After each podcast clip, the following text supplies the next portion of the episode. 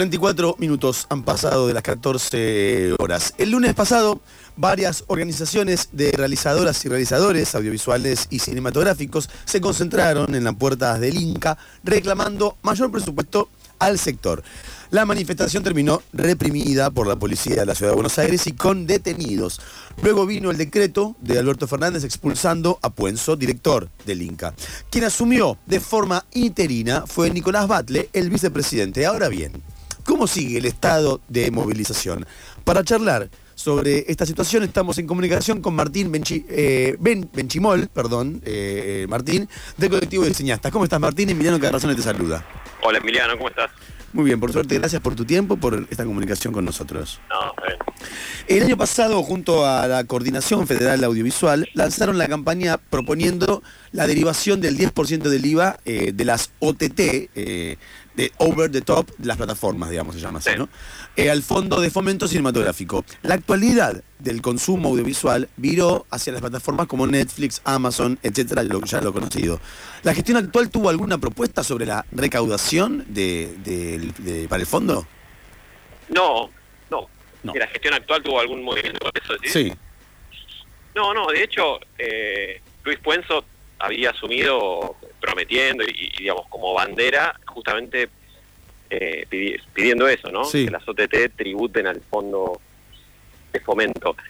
Hay, hay obviamente un montón de discusiones de cómo puede aplicarse eso, pero más allá de la parte técnica, eh, digamos, conceptualmente es algo que debería actualizarse porque pensá que la ley, lo último que tributa son DVDs, el concepto de exhibición por fuera de las salas de cine. estamos un poco lejos. No sé la última vez que viste un DVD vos. No, no. de hecho, acabamos de decir que ya ni siquiera la computadora viene con para leer DVD. O sea, es una locura. No, no, por eso. Eh, después, bueno, más allá, eso, bueno, es como incluso un debate a futuro, pero viste que Puenzo además estaba dejando morir el tema este de la caducidad del fondo de fomento. Que, digo, antes de empezar de que tributen al fondo, estaba en riesgo que incluso continúe ese fondo o está, de hecho, porque todavía no se, no se votó la ley de, que, lo impide. No sé si ya comentaron eso. No, no, no todavía no comentamos. No. Claro, o sea, un poco lo que lo que terminó de, detonar esto eh, es que Puenzo estaba directamente abriéndose por completo del reclamo de que se siga tributando para el fondo de fomento. Hay una ley que, que impulsó el macrismo en el 2017 en diciembre, al final, como medio a medianoche, que le ponía fin al fondo de fomento diciembre de este año.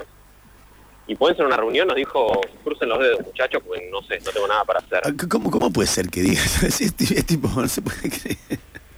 Claro, presidente del Inca. No, se puede creer. El presidente del Inca no, no, no defiende los derechos del cine. No, no, no se puede creer. Eh, bueno, entonces digo, está buenísimo lo de las OTT, pero lamentablemente ahora estamos en una situación previa que es intentar que no, no caiga el fondo en sí mismo. Martín, ¿cómo estás? Te saluda Mailén acá en Eso que Falta. Hola Mailén. Justo estabas, bueno, mencionando algo que teníamos preparado también como pregunta para más adelante y que es no lo de la ley que impulsó el macrismo, que ahora a fines de este año, digamos, se finaliza con eh, los fondos de fomento. Lo que, teníamos, lo que te queríamos preguntar en relación a esto es, ¿qué es lo que cambiaría, es decir, del funcionamiento actual ¿Qué cambiaría si efectivamente entra en vigencia o finaliza en, verdad eh, esto, todos los fondos de fomento? Y si además tienen alguna novedad respecto de esto que empezó a trascender, de que Sergio Massa, junto con el titular del ENACOM y el vicepresidente también del ENACOM, empezaron hipotéticamente a redactar eh, un proyecto de ley para, digamos, eh, activar el fomento desde otras, de otras formas. Claro. A ver, la primera pregunta, o sea, ¿qué pasaría si finalmente caduca el fondo de fomento? Eh, según los más optimistas, simplemente, entre comillas, deja de depender del Inca directamente y pasa al Tesoro Nacional y, bueno, Ministerio de Cultura asigna las partidas específicas. Esto, siendo optimistas, puede llegar a pasar, pero en la práctica y con el Fondo Monetario Internacional ahorcándonos, ya te digo que va al Tesoro Nacional y a pagar la deuda. O sea, no es muy realista que eso pase. Eh, en concreto terminaría la autarquía del Inca, o sea, el Inca ya no tendría decisión sobre sus propios fondos. Por otro lado, bueno, afecta a bibliotecas populares, música, hay otras áreas que también eh, se nutren de ese fondo. Eh, entonces, bueno, sería una decisión política de cada gobierno asignarle o no fondos al cine y a la cultura. Eso por un lado. Después, sobre este proyecto de masa... Espera, perdón, eh, perdón, disculpame que te interrumpa. No se olvidemos que en medio de la pandemia, y todo este quilombo, la cultura fue pasada como entretenimiento. Se nos fue Martín, bueno. no, pero no pasa nada. Eh, tengamos en cuenta esto, o sea, el peligro de que suceda esto es en que en un Estado, cualquiera sea el gobierno, hablo del Estado en sí, que tiene, que toma la cultura como entretenimiento, entonces que, que toda la plata que se destine para poder producir pase por justamente esas personas es un problema enorme.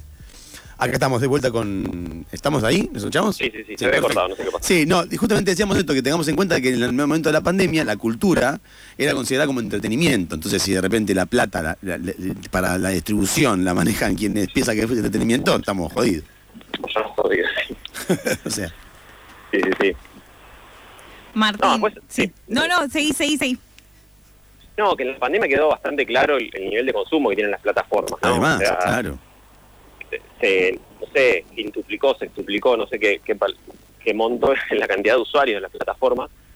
Eh, y también nos enteramos, yo por lo menos de lo personal me enteré lo lejos que estamos de nuestra audiencia, porque a mí me empezaban a escribir personas que se habían suscrito a una de esas plataformas donde, donde está una de mis películas, y me decían, che, Benchi, está tu película, la vi ahí. yo, sí, boludo, la tenés en cinear hace dos años. Total.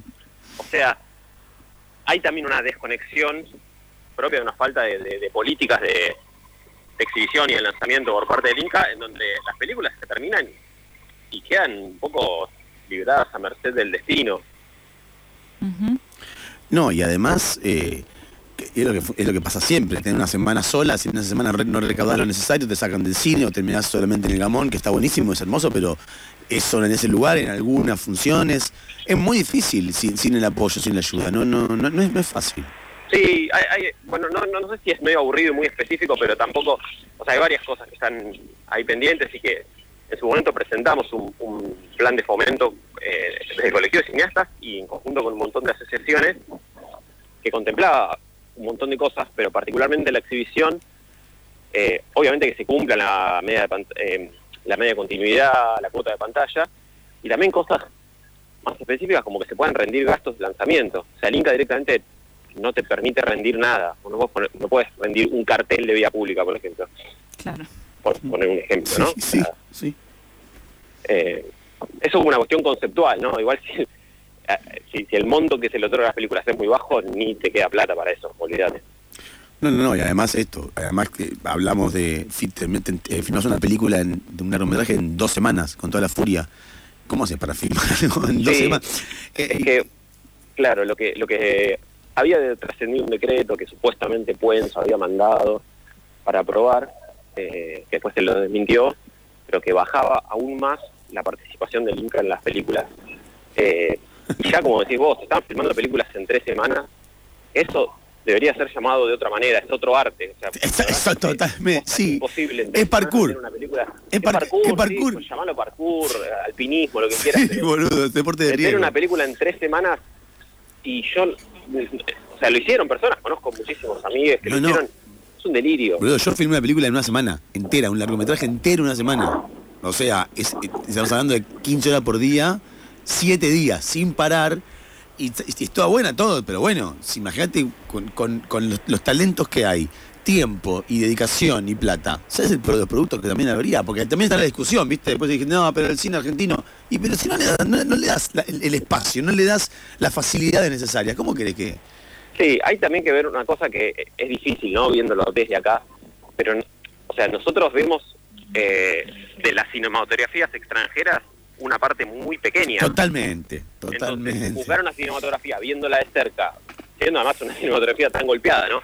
Es muy cruel. O sea, si no, qué bueno, no sé, el cine francés. Sí, vos te llegan tres películas por año. y las otras 300 no te enteraste. Totalmente, totalmente de eh, acuerdo.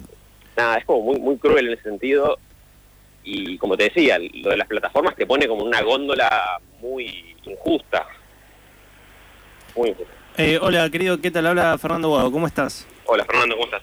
Todo bien. Eh, te quería hacer una pregunta que, también un poco despertó toda la situación que, apareció a través de, esta manifestación en el Inca, de lo que pasó con, con el director que acaba de renunciar y demás. La pregunta puntual tiene que ver con el hecho de que un poco levantó el avispero en términos de las preguntas acerca de cómo se asigna ese dinero y la idea de camarilla funcionando dentro del Inca. O sea que, digamos, eh, alguien eh, participa del grupo selector eh, y elige tal proyecto y la próxima vez por ahí la persona que se le adjudicó el proyecto eh, se convierte en parte del jurado de selección y elige el proyecto de la otra persona. Eso digamos que fue una observación que se, realizó y tuvo bastante repercusión en la semana, sobre todo por las cuestiones que empezaron a preguntarse acerca de, bueno, ¿y cómo se asigna la plata del cine y demás? Eh, esta es, igual es la primera parte de mi pregunta, ¿no? ¿Qué, pensás que pasa eh, en esa lectura de las personas que están por fuera del funcionamiento de la industria cinematográfica y que, leen justamente estos temas de asignación de fondos? Eh, bueno, creo que cuando se pone un poco mediático el tema del cine argentino, salen con un montón de latillos para, para, menospreciar tanto el trabajo como, como todo lo que sea comentar al cine. Y específicamente cómo funciona, hay comités eh, mixtos, es decir, hay eh, guionistas, productores, directores, técnicos, gente de actuación también, que evalúan el proyecto en cada una de esas áreas. Y son comités rotativos y obviamente pertenecen a la industria porque tenés que tener competencias para evaluar un proyecto. O sea, no tendría sentido que una persona eh, de otra industria, de otro área, para evaluar un proyecto de película. Eh, después, qué sé yo, digo, si hay irregularidades, no, no sé, no, imagínate, yo no conozco a todas las personas involucradas, pero a priori te digo que son comités rotativos eh, y que obviamente no pueden presentarse las mismas personas que, están evaluando, eso desde ya. No, seguro, pero el, punto era que, por ejemplo, qué sé yo, eh, acá estamos Mailén y yo, en un momento yo soy el, el, jurado y ella es la persona que hace la solicitud y en la próxima convocatoria ella es el jurado y yo soy la persona que hace la solicitud te digo igual, esto yo no pertenezco al mundo de la cinematografía, pero sí escuché cuando se levantó toda la cuestión una de esas observaciones en las cuales coincido. Es un montón de lugares comunes porque históricamente y, y, estamos hablando más que históricamente en los últimos años, cierto sector de la centro derecha un poco está diciendo que el Inca es un gastadero de plata y demás, y van con esas críticas, ¿no? Eh, que tienen que ver por ahí con los mecanismos internos que la gente de afuera no comprende. Eh, la segunda cuestión que a mí también me, preocupa muchísimo, eh, si bien no pertenezco al mundo cinematográfico argentino, sí, viste, veo bastante cine o todo el que puedo y sobre todo trato de ver el cine producido últimamente, pero sé que dentro del costado, más que nada de la reflexión acerca de la industria del cine, hay algo que nosotros no tenemos y que países cercanos, como por ejemplo Uruguay, tienen desde hace muchísimo tiempo, que es el tema de la cinemateca. La falta de una cinemateca nacional hace que, por ejemplo, toda esa plata que va para las películas que por ahí tienen una circulación limitada o una distribución muy puntual, eh, después se pierdan en el tiempo porque no hay un, espacio, un archivo, un lugar donde cualquiera que quiera verla después de estrenada pueda ir a visitar. No, no, entró en la discusión acerca de la asignación de fondos. ¿Qué pasa que no hay una Cinemateca Nacional? Sí, bueno, Peña está hablando de eso hace rato. Sí, eh, justo te iba a decir que eh, parezco Fernando Martín Peña haciendo la pregunta, pero bueno. Sí, y hay un montón de... Bueno, es un punto que siempre se pide y desde ya que es parte. Es como... Es ridículo destinar fondos fondos a algo que después dejas morir, porque si no lo preservas, es como puede morir. Sí, obviamente, cuando, o sea, el Inca debería destinar a la producción de películas, a las escuelas de cine y a la preservación. Son como esos tres grandes pilares, ¿no? Que existen por ley, no, estamos inventando nada. Pero sí, desde ya, la CINAIN debería fortalecerse y haber una cinemateca. Hay unas cinematecas divinas en Latinoamérica, es muy lindo también como espacio para que se fomente y se genere el, digámoslo así, como el hábito, eh, el mundillo, no sé, se me viene a la cabeza la Cinemateca de México, que es un lugar al que querés ir, es muy bello. Claro. Eh, no, pero digo, por ahí había una razón puntual porque, digo, es inexplicable, porque entre tantas críticas que se hacen a la asignación de fondos, yo creo que la primera crítica fundamental es, está bien, los fondos se asignan, y después, ¿qué pasa con eso? O sea, como vos bien decís, se termina perdiendo, porque no hay, para la gente que no se escucha, cuando hablamos de cinemateca no es solo un lugar donde están todas las películas, es también el desarrollo de una política de conservación, sobre todo de un montón, montón de material fílmico que necesita condiciones especiales para ser preservado y que lamentablemente depende con suerte de manos privadas, porque si no lo conserva de esa manera se pierde. Así tenemos películas, eh, digamos, de, de, circulación de hace 50 años que ya no quedan registros, porque justamente el fílmico se echó a perder. Sí.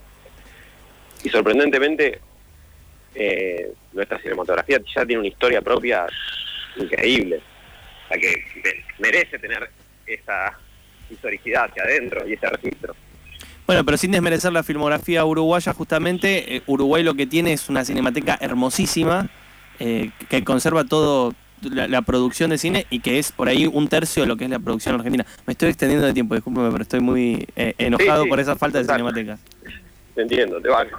Martín, una última para cerrar respecto, bueno, lo que pasó el lunes, la renuncia eh, obligada, si se quiere, eh, de Puenzo. Bueno, contarte sí, contarte no, preguntarte, sí, desde el Inca se comunicaron con ustedes, digamos, a partir de esto, de la nueva gestión o de, la hipotética nueva gestión que va a empezar a, estar vigente y qué cambios son los que esperan ustedes que se concreten eh, a partir de esto. Claro, por el momento está como presidente interino Nicolás Batle, que bueno, era el vicepresidente. Hay como posturas en cuanto a ya reunirse con él o esperar a la, autoridad que, venga, digamos, pero es un detalle eso. Eh, y nosotros, ¿qué esperamos? O sea, todavía no nos Igual, la pregunta, perdón, era en relación a si desde el Inca se contactaron con ustedes a partir ahora de la gestión de Batle. No todavía, no todavía. Eh, porque un poco es lo que te digo, estamos en una zona intermedia de si es pertinente o no juntarse con Batle cuando ya anunciaron muchas veces que van a cambiar la presidencia, no va a quedar el, es lo que dicen al menos. Entonces hay una, duda de si tiene sentido o no hacer de nuevo todos los pedidos, porque con Batle ya nos juntamos 80 veces. Claro. Entonces es como para nosotros un poco ridículo volver a hacer la, misma, misma, persona, claro. y sin saber si va a tener eh, una injerencia o no. Pero más allá de eso, lo que estamos pidiendo es que se revise, bueno, además de que se pongan la camiseta de que no caduca el fondo de fomento, que se renueve el plan de fomento. O sea, pensá que esta gestión sigue eh, operando con el plan de fomento que puso el macrismo. Sí. Y eso es algo, es una deuda que además es una pena porque en la pandemia, qué mejor que ponerse a redactar un plan, de fomento. Claro, y qué mejor que ponerse a mirar una película nacional también. digo, para el no, pensando en el Inca, ¿no? Digo, bueno, no estás produciendo, no estás saliendo, bueno, redactar el plan, que es un desastre. Es muy restrictivo, bueno, no, no podés recibir subsidios por etapa de producción. Eh, es muy excluyente para las pequeñas y medianas eh, productoras, que son el 80-90% de las producciones. No es que es algo marginal, eh, digo, en términos económicos concretos de, de la cinematografía, no es un pedacito chiquito, es la mayor parte de las películas. Bien, bueno Martín, seguiremos comunicándonos para ver si hay algún tipo de avance durante las próximas semanas. Muchas gracias por estos minutos con eso que falta. Dale, gracias a ustedes. Un abrazo. Pasaba entonces Martín Benchimol del colectivo de cineastas sobre todo lo que sucedió en el Inca la semana pasada, así que seguiremos atentis a esta información. Vamos a una tanda.